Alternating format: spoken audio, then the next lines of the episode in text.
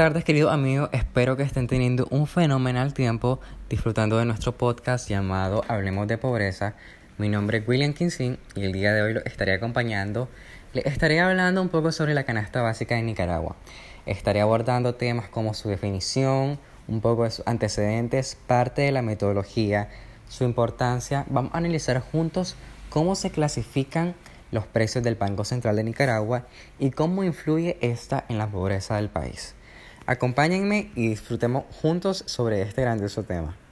Gracias por continuar conmigo. A continuación les hablaré un poco sobre la introducción de la canasta básica en Nicaragua, así que vamos a comenzar. Bueno, la canasta básica en Nicaragua se ha definido como el conjunto de bienes y servicios, entre paréntesis, alimentos, usos del hogar y vestuario, que conforman el requerimiento usual de un hogar, en cantidades mínimas y suficientes para cubrir las necesidades durante un periodo de tiempo por lo general, en Nicaragua el periodo de tiempo suele ser de un mes. La creación de la canasta básica en Nicaragua fue el resultado de un consenso entre el gobierno, empresarios y sindicatos en los años 80. Esto para, con el propósito de contar con un instrumento que sirviera como parámetro a la hora de negociar el salario mínimo. Debemos de tener en cuenta que el objetivo de la canasta básica es para fijar el salario mínimo, así como una herramienta, como una herramienta para monitorear los precios de cada producto al igual que sirve para definir la pobreza de un país. Cabe indicar que se considera que una familia es pobre cuando sus ingresos no les permiten satisfacer sus necesidades básicas. Retomando el tema de la creación de la canasta básica en Nicaragua, se establecieron 53 productos agrupados en tres categorías, que van desde alimentos, bienes, usos del hogar y vestuarios. Como insumo, la cuesta de ingreso, gasto realizada por el Instituto Nacional de Estadísticas y Censos INEC entre los años 1984 y 1985. Estos productos fueron seleccionados de acuerdo a los requerimientos mínimos y el consumo de una familia compuesta por seis personas, cuatro adultos y dos niños. Desde ese momento, las instituciones del Estado y los trabajadores comenzaron a usar la canasta básica como parámetro de medición de los niveles de inflación y como instrumento de ajuste salarial. Pero fijémonos un poco en la actualidad.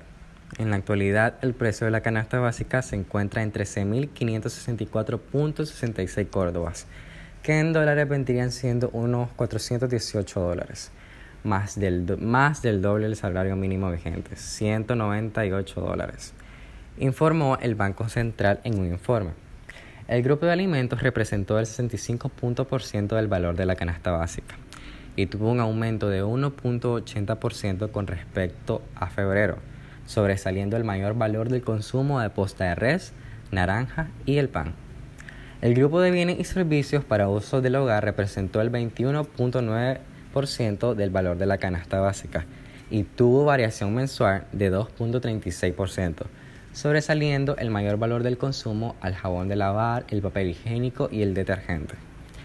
Finalmente, el grupo de vestuario que representó el 12.3% del valor de la canasta mostró un aumento de 0.64 dólares respecto al mes anterior, debido principalmente por el alza del valor de consumo del pantalón de mezclilla y vestido entero ambos para mujeres y niñas de mayores de 10 años, y pantalón de mezclilla para hombres y niños mayores de 10 años. A diferencia del precio de la canasta básica en diciembre, diciembre del año pasado, perdón, los 13.564 córdobas y en noviembre se ubicó en 13.540.19 córdobas. Así lo hizo saber el Banco Central en un informe. El costo total de la canasta básica de diciembre de 2018 fue también superior a la del mismo mes de un año antes, cuando cerró 13.331.96 córdobas, que vendrían siendo alrededor de 411 dólares, de acuerdo a la información. El grupo alimentos representó el 66% del valor de la canasta básica a diciembre pasado mientras que el otro 24% restante fue distribuido entre el grupo de vestuario y el grupo de bienes para uso del hogar. ¿Cómo, ¿Qué tenemos consigo con esta alza de precios? Bueno, economistas independientes han advertido que con el salario mínimo en Nicaragua, de, que viene siendo 6.166 córdobas, alrededor de 190 dólares, se cubre solo un 45.4% de la canasta básica. Nicaragua cerró el 2018 con una inflación de 3.89%, lo que supuso 1.79 puntos porcentuales menor que el año anterior, según el Banco Central. Cuba tuvo un crecimiento económico de 4.9% en 2027, con una inflación de 5.68% según cifras oficiales. El gobierno calculaba ante la crisis sociopolítica que atraviesa desde el 2018 de abril que la economía del país crecería entre un 4.5 y un 5% con una inflación acumulada, que se situaría entre un 5.5 y un 6.5%. El Banco Central actualizó su proyección y estimó que la economía crecerá entre 0.5 y 0.5%, mucho menor a lo previsto. Esto por circunstancias que se han dado. Ahora imaginémonos con la pandemia. Pero muchos nos preguntamos, ¿cómo sacamos todos estos cálculos que definen los precios de la canasta básica como el salario mínimo del país? Bueno, yo les tengo esta respuesta. A continuación abordaré la metodología de la construcción de la canasta básica actual. En esta sección les presentaré una breve descripción de cómo se seleccionaron los componentes alimentarios de bienes y servicios de la canasta básica. Esto permitirá posteriormente establecer las debilidades con las que cuenta la canasta actual. Bueno, el Comité Interinstitucional de la Canasta Básica de Nicaragua definió, definió perdón, la canasta básica como aquella que contenía un conjunto de alimentos básicos en cantidades apropiadas y suficientes para satisfacer por lo menos las necesidades energéticas y proteínicas de un hogar. Los requerimientos de energía pueden lograrse con innumerables combinaciones de alimentos. Por tanto, es necesario que exista una relación nutricional razonable entre distintas fuentes proveedores de energía. Asimismo, los alimentos seleccionados por la canasta básica deben de ser de uso común, bajo costo y hasta donde sea posible mantener las combinaciones usualmente empleadas por la población. Desde el punto de vista nutricional, se considera que la combinación de alimentos de la canasta básica debe proveer suficientes kilocalorías y proteínas para cubrir las necesidades promedio de la población, más un 10% para cubrir las desigualdades de distribución en el hogar y las pérdidas del manejo de los alimentos. Para tener una información clara, vamos a ver cómo se sacan los criterios de los alimentos. Para, empecemos con los alimentos de la canasta básica alimentaria. Para la selección de estas se tomaron en cuenta tres criterios importantes. Primeramente, alimentos que el 25% más de los hogares informaron haber usado, consumido a la semana previa a a la semana previa a la encuesta. Criterio de universalidad.